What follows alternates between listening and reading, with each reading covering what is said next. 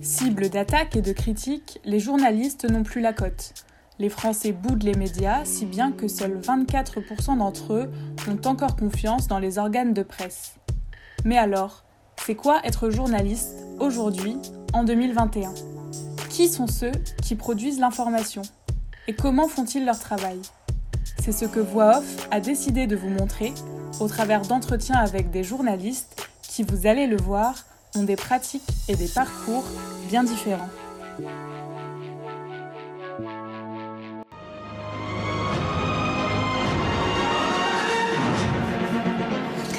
Madame, Monsieur, bonsoir. Dans l'actualité de ce dimanche.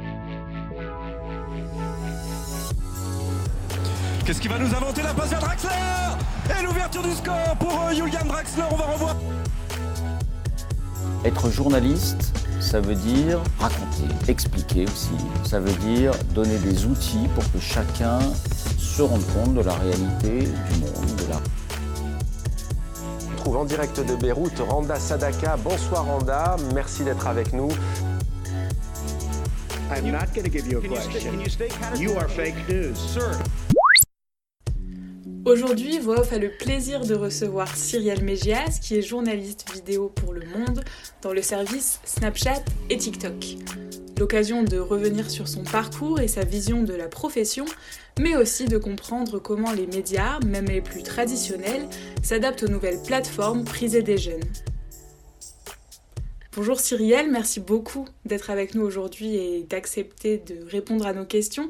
Pour commencer, je vais te laisser te présenter, parler un peu de toi, mais surtout de ton métier, de ce que tu fais dans la vie. Euh, je suis Cyrielle Mégias, journaliste vidéo euh, au service Snapchat TikTok du journal Le Monde. Euh, donc je suis journaliste vidéo, ce qui veut dire que je ne suis pas spécialisée dans un, dans un thème. Je traite de toute l'actualité, que ce soit internationale, nationale, société, peu importe, mais toujours avec des images. C'est ça ma spécialité, c'est une spécialité de forme. Et après, je suis passée par plein de formats différents. J'ai fait beaucoup de vidéos pour euh, YouTube.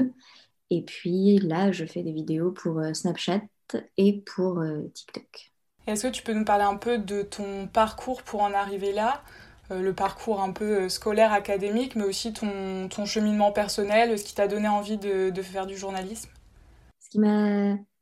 En fait, quand j'étais quand j'étais au lycée, jusqu'à très tard, je ne savais pas du tout ce que je voulais faire. Ça commençait à m'angoisser parce qu'on allait quand même arriver au moment du bac. Euh, j'étais très, très bonne élève, mais je ne voyais pas du tout ce que je voulais faire. En fait, je ne voyais pas quel métier pouvait m'intéresser pendant 30 ans ou 40 ans, où je n'allais pas m'ennuyer. Et c'est ma mère qui m'a dit euh, bah, moi, Cyrielle, euh, je la verrais bien journaliste. C'est venu de nulle part. et, quand et à partir du moment où elle m'a dit ça, je me suis dit Bah oui, en fait, j'y ai pas pensé avant? C'est vraiment bien, c'est super journaliste. Et à ce moment-là, mes parents m'ont dit euh, calme-toi, parce que tu dis que tu aimes le journalisme, mais en fait, euh, tu n'as jamais parlé de ta vie à un journaliste, tu n'as jamais été dans une, rédaction, tu sais pas ce que c'est que ce métier. Donc, euh, débrouille-toi, va faire des stages, intègre une, rédaction, va voir ce que c'est, et puis après, tu diras si tu as vraiment envie de faire ça ou pas. Et j'ai fait ça. J'ai fait beaucoup de stages j'ai commencé à faire beaucoup de stages avant même de passer les concours. J'ai fait mon premier stage quand j'étais en, L1, donc à 19 ans. Euh, et après, j'ai fait, fait deux stages par an. Après, euh, le, le, stage où vraiment je me suis dit, ah ouais, c'est vraiment ça que je veux faire, c'était quand j'étais au Parisien. Je suis arrivée au service économie du Parisien et j'ai écrit pour, euh, pour le journal papier alors que je suis restée trois semaines, je crois. Mm. L'équipe m'a vraiment pris sous son aile, m'a fait confiance. Ils ont, en fait, ils ont vu que, que, que j'étais déterminée et que mm. je voulais bien faire. Et ils m'ont beaucoup appris et fait confiance. Et j'ai trouvé ça super. Après, en faisant plein de stages très différents, donc j'ai fait euh, pour Le Parisien, donc un journal papier. Après, pour un Pure Player 89. Euh, L'année d'après, j'ai hum, travaillé, je suis revenue à, enfin, je suis, oui, revenue à l'audiovisuel. Donc, j'ai travaillé pour un média qui s'appelle Spicy, donc de la vidéo. Et, je suis aussi partie à, l'étranger pour euh, le petitjournal.com. Euh, donc j'ai un peu touché à tout pour euh, que, comme ça, quand je suis arrivée à l'école, j'avais fait un peu le tour de tout ce qui existait et je savais un peu mieux ce que j'avais envie de faire. Et il s'est avéré que ce qui me plaisait le plus, c'était de faire de la vidéo. et, surtout du montage en fait. C'est ça qui m'a ramené au monde de l'audiovisuel que je pensais, parce que j'ai quand j'étais au, au collège-lycée, j'étais comédienne et je savais très bien que je voulais pas faire ça comme métier dans la vie. Et puis quand je me suis dit que je voulais être journaliste, je pensais que j'allais faire de l'écrit, comme, euh, comme, comme Tintin, comme les grands journalistes. et comme quand j'écrivais aux Parisiens, vraiment, ça me plaisait. Et puis quand euh, j'ai fait mon stage dans, dans, un média vidéo et qu'on m'a mis devant un banc de montage, euh, je trouvais ça super, j'ai adoré monter. Et du coup, c'est ça qui m'a ramené finalement à l'audiovisuel, alors que je ne pensais pas du tout que j'y retournerais. Et quand j'étais en école, en deuxième année d'école, on avait la possibilité de postuler euh, pour un apprentissage en un an au service vidéo du journal Le Monde. Et euh, déjà à cette époque, c'était vraiment euh, bah, la référence de ce qui se fait de mieux en termes de vidéos sur YouTube dans la presse française, à mon avis. Et je pense qu'ils le sont toujours. Et, et j'ai postulé, j'ai été prise, j'ai intégré le service. Ça s'est incroyablement bien passé. Là aussi, j'ai appris tous les jours, que ce soit sur le fond ou la forme. Euh, je suis restée un peu plus que mon apprentissage. Après, euh, l'été dernier, j'ai refait le tour de quelques autres services vidéo euh, du Parisien, du Figaro. Et depuis septembre, je suis de retour au monde, mais au service Snapchat, TikTok. Et qu'est-ce qui te plaît particulièrement dans la vidéo, surtout dans la vidéo web? Et par exemple, comparé à la télé, pourquoi est-ce que tu préfères travailler sur le web plutôt qu'en télé? Ça a été une grande euh, interrogation, je pense, comme beaucoup de jeunes journalistes quand j'étais à l'école, de est-ce que je fais SP télé ou est-ce que je fais SP vidéo web? Et euh, on était très nombreux à se poser cette question-là, et je pense que tous les jeunes étudiants le sont encore. Et en fait, ce qui a été déterminant, ça a été le, bah, quand on en a fait, et on a eu la chance, nous, notre promo, de tomber sur une prof de vidéo web qui était absolument passionnée et passionnante qui nous a montré que quand on fait de la vidéo web, on est incroyablement libre et on peut faire ce qu'on veut parce qu'en fait, on peut tout apprendre. Dès que tu as une idée, tu vas sur Internet, tu tapes tuto et ce que tu veux apprendre à faire et, tu vas apprendre en fait. Et donc, c'est cette liberté-là et le fait de, pouvoir être aussi créatif que possible, que les seules limites, c'est les limites de ton imagination presque. Par rapport à la télé, qui est quand même, euh, qui est bah, forcément euh, beaucoup plus formatée, euh, c'est vraiment ça qui, qui m'a plu. Et encore aujourd'hui, euh, quand je suis arrivée, enfin, quand au service, que ce soit pour YouTube ou que ce soit pour TikTok ou même Snapchat, encore aujourd'hui, alors que je travaille dans un grand média historique, je suis très très libre de ce que je peux faire, non seulement au niveau des, sujets d'actualité, puisqu'on traite de tout, comme on est très généraliste, mais au niveau de la forme aussi. Moi, je me souviens que quand je, la première fois, parce que maintenant je suis un peu spécialisée dans les vidéos que je fais dans les mises en scène, mais il y a bien eu un commencement à tout ça. Et euh, je devais faire une vidéo sur la, sur la Lune. Pourquoi est-ce qu'on renvoie des humains sur la Lune alors qu'on l'a déjà fait il y a 50 ans? Et, euh, j'étais encore en apprentissage. Je suis allée voir mon chef et je lui ai dit Bon, bah, j'ai une idée, je ne sais pas du tout ce que tu vas en penser, mais euh, pour éviter qu'il y ait du motion design sur tout le long de la vidéo, parce que ça prend beaucoup de temps, ça coûte cher, etc. Est-ce qu'on ne pourrait pas euh, faire une maquette d'une fausse lune avec des petits astronautes et ça nous permettrait de faire l'introduction et, de travailler les transitions?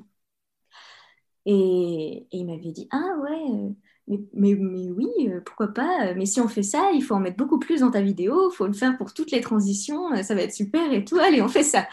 moi, j'en avais jamais fait, mais personne d'autre dans le service n'en avait jamais fait. Donc, personne ne pouvait m'aider. Où est-ce que tu vas acheter un astronaute de, de, 3 cm Je ne sais pas, personne ne sait, parce qu'on n'a pas le droit d'utiliser des marques, des Lego, ce genre de choses. Donc il a fallu euh, trouver des... être créatif, trouver des réponses à toutes ces questions. Et après, à partir de là, ouais, je me suis spécialisée dans, tout ça. J'aime bien faire passer les informations par, euh, des éléments euh, ludiques et visuels. Donc, par exemple, une sorte de quelque chose que j'utilise euh, de temps en temps, pas à outrance, mais je trouve que c'est un bon outil, c'est que quand dans une vidéo, il faut que je fasse passer rapidement l'idée qu'il y a une bonne nouvelle, et bah, je jette des confettis. C'est tout bête, mais euh, comme ça, la personne, se souvient qu'il y avait euh, un moment une bonne nouvelle.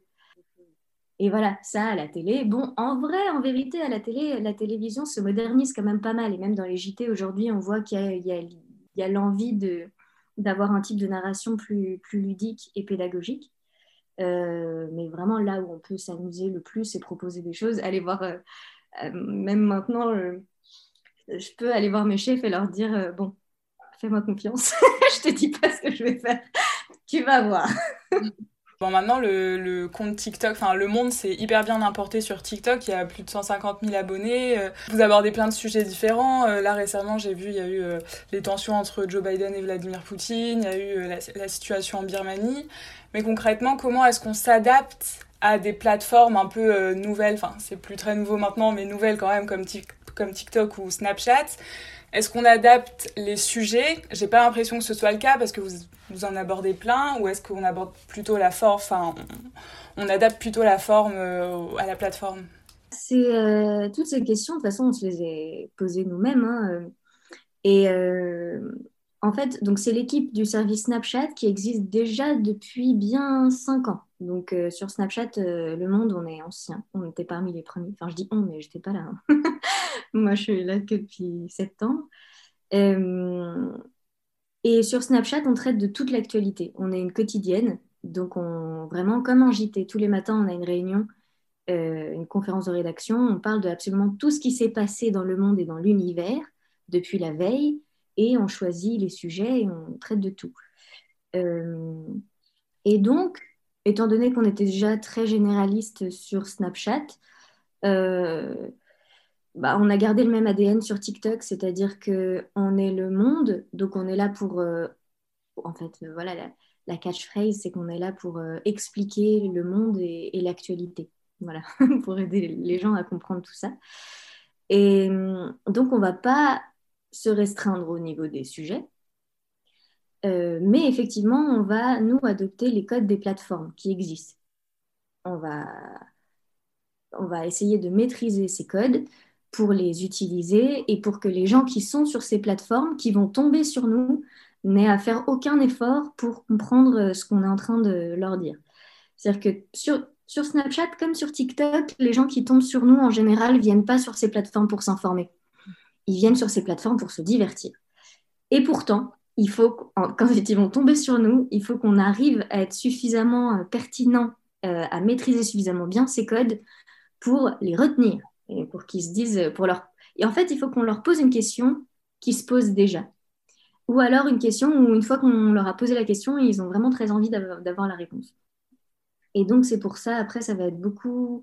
Moi, je sais que euh, quand je, j'ai envie de traiter un, sujet, donc sur TikTok, par exemple, euh, je vais passer beaucoup de temps à trouver la première phrase, euh, la phrase d'accroche, parce que c'est sur TikTok, vraiment, les gens tombent sur nous et euh, il faut que la première phrase, euh, soit capté dès le départ. Et, euh, je réfléchis, enfin, d'abord, je me renseigne sur tous les aspects du sujet. Et une fois que je le connais bien, je me dis, bon, bah, quelqu'un qui a juste entendu parler de ça, je sais pas, dans une cour de récréation ou en chopant un petit bout d'info quelque part, en entendant ses parents parler ou quelque chose comme ça, qu'est-ce qu'il a entendu, mais de partiel comme information euh, et, quelle peut être la petite question qui peut trotter euh, dans sa tête quoi? Donc, euh, par exemple, pour Biden et, et, Poutine, voilà, je commence la vidéo en disant Mais alors, d'après vous, est-ce que Biden a vraiment traité Vladimir Poutine de tueur? Eh bah oui, parce que tu as peut-être entendu ça et tu t'es dit bah, Franchement, je pense pas, enfin, c'est quand même bizarre. et si, pourtant. Mais voilà, toujours, c'est plus un, un, grand travail d'écriture et de se mettre, en fait, il faut se mettre à la place de quelqu'un qui s'en fout. C'est plutôt ça l'idée. Si on arrive à se mettre à la place de quelqu'un qui s'en fout et à trouver la question qui, va quand même l'intéresser, c'est là qu'on a, qu'on a gagné. Et euh, sur ces plateformes, les formats sont extrêmement courts. Sur TikTok, c'est moins d'une minute. Donc, euh, comment ça se passe derrière? Comment est-ce qu'on les prépare? Combien de temps ça prend environ? Parce que je pense que les gens qui sont euh, vachement extérieurs au métier doivent pas forcément se rendre compte quand ils voient une vidéo de 45 secondes du, du travail qu'il y a eu derrière Oui, forcément, bah, parce qu'après, ce qu'on fait ressemble quand même beaucoup à, à un spectacle, en quelque sorte. C'est-à-dire mm. que quand on, quand on va voir une performance, un spectacle, on voit que la performance et on se dit Ah, c'était, c'était cinq minutes, c'était super. Alors qu'en fait, derrière, il y a peut-être deux ans de boulot. Quoi. Bon, là, on n'est pas à ces échelles-là, mais c'est la même idée. C'est-à-dire que oui, un TikTok, ça fait au maximum 59 secondes. Donc, euh, C'est même pas une minute. Hein. Nous, on pensait que c'était une minute et en fait, la plateforme nous a bien bloqué. C'est 59 secondes. Et, mais après, nous, on, on, en fait environ un tous les deux jours. Donc, c'est quand même un rythme euh, assez soutenu. Euh, et donc, on va dire que je vais passer euh, un peu plus d'une moitié de journée à beaucoup, beaucoup me renseigner sur un sujet si c'est un sujet que je ne maîtrise pas en amont. Et parce que vraiment, pour bien vulgariser, il faut bien en avoir compris. On ne peut pas traiter des sujets qu'on a, qu'on a simplement survolés. Sinon, on va dire des bêtises. Et comme en plus, on est sur des médias où il y a des commentaires, c'est impardonnable et on est le monde, on peut faire ça. Euh, et après, euh, après aussi, dans les TikTok, quand il y a un peu de mise en scène, bah, c'est tout bête. Mais euh, ce qui va prendre pas mal de temps, c'est de, de, de trouver les objets qu'on va mettre en scène. Et c'est bête, mais ça peut prendre du temps. Par exemple, si je fais, quand je fais une vidéo sur les un an du confinement, bah, il faut que je trouve des petites bougies euh, avec un 1 qui font. Bah voilà, c'est tout bête, mais je trouve ça où? Rapidement, quoi. Je peux pas le commander sur Internet, ça va mettre trop de temps. Il faut que je le trouve tout de suite, quoi. Donc au bout d'un moment, on commence à avoir des, petites adresses ou ce genre de choses. Ou alors euh, trouver des choses dans la rédaction. Voilà, faut que je trouve, faut que je trouve quatre télés. Voilà, dans le bâtiment. Faut que je me débrouille. Donc euh, après, euh, faut, se faire plein de potes et ça peut fonctionner. Mais voilà, déjà ça, ça prend aussi pas mal de temps. Après le tournage, en fait, le tournage, ça peut aller assez vite à partir du moment où on sait exactement ce qu'on veut faire. Donc voilà, le plus, ce qui prend le plus de temps, c'est de euh, se renseigner. Après, ça prend aussi pas mal de temps, comme je disais tout à l'heure, de, de réfléchir à la meilleure façon de raconter l'histoire qu'on veut raconter. Euh, ça, prend du temps. parce que si on raconte juste l'histoire comme tout le monde la raconte déjà, bah, déjà ça va prendre beaucoup plus que 59 secondes et puis ça va potentiellement pas être euh, très intéressant. Et après, il faut s'approvisionner en, en gadgets. Euh, et après, on tourne. et voilà. De toute façon, on ne peut pas prendre tant de temps que ça, puisque je te dis, on en fait un tous les deux jours environ. Hmm. Mais c'est intéressant parce que tu parlais de spectacle, il y a, il y a pas mal d'incarnations, de petites mises en scène, d'accessoires et tout. Au final, c'est un peu du théâtre, quoi. bah, ça, après, je sais que c'est un peu euh, ce que moi je mets en avant, c'est un peu ma mm. patte. Que, étant donné que je travaille sur des plateformes où, comme je le disais, les gens viennent pour se divertir, ils viennent pas pour s'informer. Et moi, mon travail, c'est quand même de les, de les garder, quoi. C'est quand même de capter leur attention. Donc, il euh, faut que je me débrouille. S'ils restent pas, c'est moi qui ai raté ma mission. C'est pas que c'est pas que les gens s'intéressent pas. Si tu si arrives à trouver la, bonne phrase et le, la bonne blague même, ou le bon accessoire, euh, les gens sont intéressés par ces sujets. Mm. C'est ma responsabilité de trouver la façon d'aller les chercher. Et donc, euh, ça peut passer euh, par, par une blague ou ça peut passer par des, des, petites choses qui, qui ressemblent à, du spectacle. Mais tout en restant le monde et donc en étant absolument intransigeant sur la rigueur et sur l'exactitude de, de, ce qu'on propose. C'est vraiment cet équilibre-là qui, qui, moi, me, me passionne et c'est pour ça que j'adore ce, mon métier. C'est parce que faut que je trouve tous les moyens possibles et imaginables pour être le plus accessible possible, tout en restant euh, le monde et donc en étant intransigeant euh, et en ne trahissant pas sur euh, la rigueur et l'exactitude.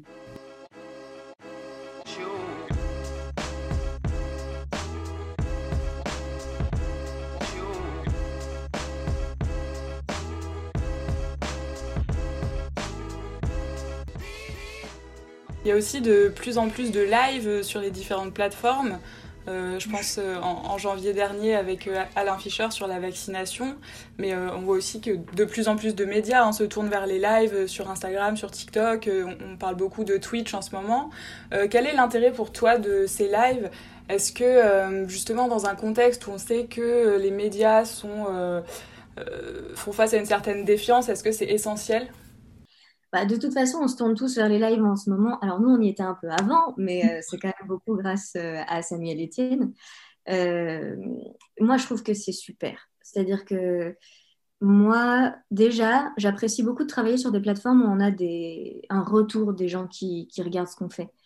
je sais que quand je travaillais au Parisien, j'adorais ça, mais j'étais très frustrée par le fait de ne pas avoir de retour du tout. Parce que quand on travaille pour un journal papier, on publie, on est content, puis le lendemain, on réécrit. Et puis c'est comme si ce qu'on avait publié la veille n'existait plus.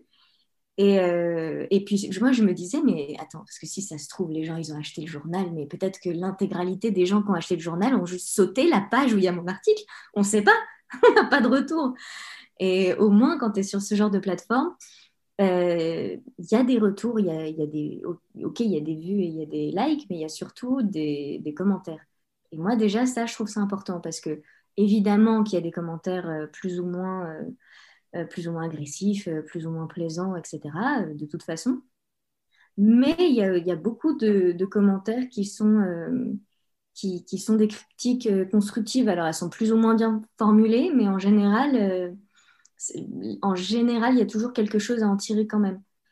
Et euh, donc, pour moi, c'est important. Et les lives, c'est vraiment euh, la meilleure façon d'être en contact euh, avec les gens. Enfin, C'est-à-dire que moi, je fais vraiment le, le métier que je fais pour m'adresser à un public qui n'est pas constitué de journalistes. Et là, je le je vois que les gens qui regardent ce que je fais, ce ne sont pas des journalistes. Et donc, on peut euh, discuter. Donc, effectivement, le dernier live, c'était avec un Fischer. Euh, c'était, c'était super. Enfin, c'est vraiment des, grands moments d'adrénaline, hein, parce que on est en direct comme, comme à la télévision. Le, le nombre de choses qui peuvent, qui peuvent mal se passer euh, c'est infini. Et donc, il y a toutes ces possibilités qui tournent dans mon esprit pendant le live et en même temps, il faut que j'ai l'air euh, absolument détendu. et parce qu'en vérité, je prends aussi beaucoup de plaisir à faire le live et à discuter avec les gens euh, et surtout à, leur apporter les, les, réponses aux questions qui se posent. Et là, c'était vraiment l'enjeu avec Alain Fischer, donc le monsieur vaccin, le président du conseil, du conseil de la stratégie vaccinale, de l'orientation de la stratégie vaccinale. Et, donc, les gens posaient leurs questions et, euh, et, il fallait que je m'assure aussi qu'ils reformulent bien ce qu'ils disaient parce qu'ils s'adressaient quand même à des gens quand même très jeunes. Parce que justement, au début de live, j'ai demandé aux, gens quel âge ils avaient à peu près. Et euh, sur TikTok, visiblement, c'est quand même des, vrais jeunes. Ils étaient quand même globalement plus jeunes que moi. Ils avaient autour de 17-19, quoi, en moyenne, je pense. Et donc, euh, forcément, euh, sur un live, ils sont habitués à ce que, à, ce que ce soit intéressant tout le temps. On ne peut pas faire des tunnels de. Même, enfin, si Alain Fischer parlait pendant plus de deux minutes, il y avait déjà des commentaires qui disaient Eh, mais il faut répondre à nos questions, ça suffit, rendez la parole. Alors qu'il était en train de répondre aux questions, mais ce n'est pas du tout la même temporalité. Moi, je trouve ça super important. J'espère, enfin, je sais qu'on va en faire d'autres et c'est vraiment un exercice qui me plaît, quoi. On a beaucoup parlé de TikTok, mais euh, t'en parlais un peu tout à l'heure, t'as aussi fait des formats un petit peu plus longs pour YouTube, euh, des vidéos, euh, je pense aux vidéos plan B ou aux vidéos un peu de décryptage. Du coup, qu'est-ce que tu préfères entre les formats très courts, vidéos verticales, TikTok, etc., et les, formats qui restent courts, mais qui sont quand même un peu plus conséquents? Qu'est-ce que je préfère Moi, je suis déjà très contente à partir du moment où je fais de la vulgarisation, hmm. déjà je fais de la vidéo et de la vulgarisation, à partir du moment où je vais expliquer quelque chose, euh, je suis contente. Euh, parce que pour moi, c'est important de tout expliquer. Si on si n'explique pas, euh, bah, potentiellement que les gens auront accès à moins d'informations et je ne suis pas d'accord avec ça. Donc à partir de là, je suis contente. après, après j'aime beaucoup, j'aimais beaucoup faire des vidéos de, de 10 minutes euh, parce que déjà, on a beaucoup plus de temps pour les faire, tout simplement. Et euh, on peut travailler sur beaucoup plus de, détails, on passe beaucoup plus de temps sur du montage. Euh, on, peut plus créer une ambiance. c'est vrai que j'aimais bien ça. Il y avait des vidéos qui étaient très scientifiques et je me plongeais dans une ambiance scientifique. Après, je faisais une vidéo sur une crise géopolitique et je me plongeais dans de la géopolitique. Et puis, c'était plus sur un temps long, c'est-à-dire que pendant, pendant un mois, je travaille que sur un sujet et je suis vraiment plongée dedans. Là, c'est différent, mais c'est euphorisant aussi parce que pour Snapchat, comme je te disais, euh, il a fallu que je change complètement ma façon de travailler parce qu'il faut que je sois au courant d'absolument tout ce qui se passe dans le monde et il faut surtout que je comprenne tout ce qui se passe dans le monde pour pouvoir ensuite l'énoncer clairement. Et euh, ça a il a fallu que je revoie complètement ma, ma façon de bosser. Et mais voilà, j'aime beaucoup. En fait, j'aime cap... j'aime voilà, j'aime être capable de faire les deux. J'aime euh, être multi-support, j'aime être polyvalente. Donc, euh, J'ai adoré faire des vidéos plus longues sur YouTube, j'adorerais y revenir. Là, j'adore faire des vidéos plus courtes et maîtriser tout ça. Et puis, j'adore faire les lives, alors que tu vois, c'est encore un, format qui n'a rien à voir parce que là, il faut tenir une antenne pendant une heure. Mm. J'aime être polyvalente.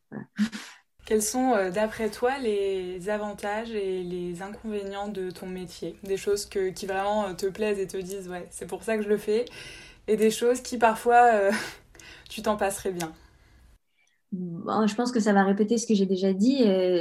pour moi, le gros avantage, c'est qu'il répond à la problématique que j'avais quand j'étais au lycée, qu'il fallait que je trouve un travail. C'était, mais qu'est-ce que je vais bien pouvoir faire pendant 30 et 40 ans, ou 40 ans, sans m'ennuyer? Dans quoi je vais réussir à m'enfermer, quoi. Et, clairement, euh, le, métier que je fais me, comble à ce niveau-là, puisque j'apprends tous les jours, que ce soit sur le fond ou la forme, c'est-à-dire que, évidemment, comme je l'ai dit tout à l'heure, j'apprends tous les jours sur le fond parce que je parce que j'apprends tout ce qui se passe dans le monde, que ce soit des actualités de société, de politique, d'actu internationale, de culture, de sport, de, de science, absolument tout. Et je suis très curieuse de nature, donc euh, vraiment sur ça, je suis servie. Et puis à côté de ça, j'apprends tous les jours aussi sur la forme, c'est-à-dire que je me remets beaucoup, beaucoup, beaucoup en question. Euh, et en fait, à, chaque fois que je fais une nouvelle vidéo, j'ai l'impression que je repars de zéro et que je recrée un, nouveau chef-d'œuvre. Il faut il faut à chaque fois que je fasse quelque chose que j'ai jamais fait avant, que j'ai une, une nouvelle idée, que je teste quelque chose que j'ai jamais fait ça peut, ça peut passer par de la mise en scène, ça peut passer par euh, de nouvelles, nouvelles façons d'écrire. Euh, enfin, ça peut passer par tout un tas de choses, mais j'essaye de, tout le temps me renouveler. Et comme je disais tout à l'heure, j'ai la chance d'être dans un média qui me laisse faire ça et qui justement m'encourage à faire ça. Donc voilà, pour moi, ça, c'est le plus gros avantage euh, de ce métier et c'est tout ce que je lui demande. Et puis oui, peut-être un peu l'idée de, de, se sentir utile dans le sens où moi, je fais ce métier justement, comme je disais, pour amener de l'information à des gens qui qui vont pas forcément en chercher. Ou alors même des gens qui vont en chercher, mais qui, qui se disent, oui, euh, bah, ça fait 3-4 jours que j'entends parler de ce conflit, là, euh, j'ai rien compris, mais je vais aller sur euh, le site internet du Monde, et bon, je pense que soit en 10 minutes, soit en une minute, bah, j'aurai les bases, comme on dit. Et euh, répondre à cette problématique-là, c'est un pari euh, génial. Enfin, j'adore ça. Et justement, dans les commentaires, les gens nous disent, nous disent ça. Ils nous disent Ah oui, mais j'avais entendu parler de ça. J'avais pas compris, mais maintenant j'ai tout compris. Voilà. Là, quand je vois ça, ben, ça fait vraiment plaisir. On se dit euh, J'ai été utile, même s'il y a une personne qui a mieux compris grâce à moi. C'est super, quoi. Ça, c'est vraiment ce qui me plaît le plus, les grands avantages et les inconvénients de mon travail. évidemment, c'est un métier où il y a peu de place. Donc, euh, je dis pas que c'est un métier où il n'y a pas de place, parce que c'est pas vrai, il y a des places. Si, on travaille beaucoup, beaucoup, beaucoup et qu'on est audacieux et qu'on est un peu rentre dedans, il y a de la place, mais, euh, il n'y en a pas beaucoup. Donc, ça oblige à travailler euh, énormément. c'est un métier où il y a aussi beaucoup de précarité, de toute façon. Euh, voilà, c'est un métier passion. C'est un, peu. Je, fais beaucoup de parallèles euh, avec euh, les métiers artistiques, mais parce que c'est quand même un peu vraiment ça. On le fait parce qu'on n'a vraiment pas envie de faire autre chose et qu'on est prêt à faire beaucoup de sacrifices pour le faire. contrairement à banquier, par exemple. Et un autre désavantage, plus en lien avec vraiment très précisément ce que je fais, je pense que c'est le fait d'utiliser son image pour de s'exposer sur les réseaux sociaux c'est quelque chose euh, qui n'est pas naturel, bizarrement. Euh, contrairement à ce qu'on pourrait penser, euh, j'utilise quasiment pas les réseaux sociaux dans ma vie privée, ou alors c'est pour faire la promotion de mon travail. Et j'utilise vraiment ça comme un outil parce que je suis quand même persuadée qu'on peut beaucoup plus facilement capter l'attention des gens en se montrant, en incarnant. Et étant donné que je trouve que c'est un outil très puissant, bah, je l'utilise euh, mais après, ça va avec tout un tas d'inconvénients. et justement, ça passe par euh, le fait que, enfin, c'est tout bête, hein, mais c'est quelque chose euh, qui, auquel je suis sensible depuis, depuis, une dizaine d'années maintenant. c'est le fait qu'à partir du moment où tu mets ton image sur Internet, elle t'appartient plus et n'importe qui peut la détourner et n'importe qui peut l'utiliser comme il veut. Ça, il faut, faut, être, faut être blindé à ce niveau-là, il faut le savoir. C'est, ça fait partie des risques. Et, et, après, comme je le disais un peu tout à l'heure, il y a les commentaires qui peuvent être plus ou moins euh, injurieux, plus ou moins insultants. Mais ça, de toute façon, il y aura. Enfin, il faut le savoir, on ne peut pas passer outre. Et après, il faut réussir à, leur donner leur juste place, tout simplement. C'est normal que ça te touche. Moi, je pensais que j'allais être blindée par rapport à ça, comme j'y avais été confrontée très jeune. Et en fait, non, t'es pas blindé. Enfin, de toute façon, ça te, ça te touche puisque c'est quelqu'un qui vient te voir et qui vient te dire que qui t'aime pas. Donc, euh, de toute façon, ça, ça te touche. Mais après, il faut leur donner leur juste place. C'est-à-dire que quand tu relativises et quand tu réfléchis un peu, passer, le, passer les, les premiers coups, tu te dis, mais attends, le fait que Nicolas du 72, il trouve que je suis moche, c'est pas très important. je le connais pas, c'est Nicolas du 72 son avis m'importe très peu finalement. Et donc quand tu quand faut en parler quoi avec euh, son entourage ou avec les gens qui font un peu le même genre de choses, mais même juste avec euh, je sais pas ses frères et sœurs, ses amis ou quoi, le fait d'extérioriser tout ça et de le remettre à, sa vraie place, c'est-à-dire oui effectivement euh, bon en fait fait, on s'en fout. Mm. ben voilà, on, peut passer outre. Ça fait partie des désagréments. Clairement, si je pouvais m'en passer, je m'en passerais. Après, étant donné qu'on reçoit des commentaires positifs, forcément, on reçoit des commentaires négatifs. On ne peut pas passer outre. Il faut l'accepter. Voilà.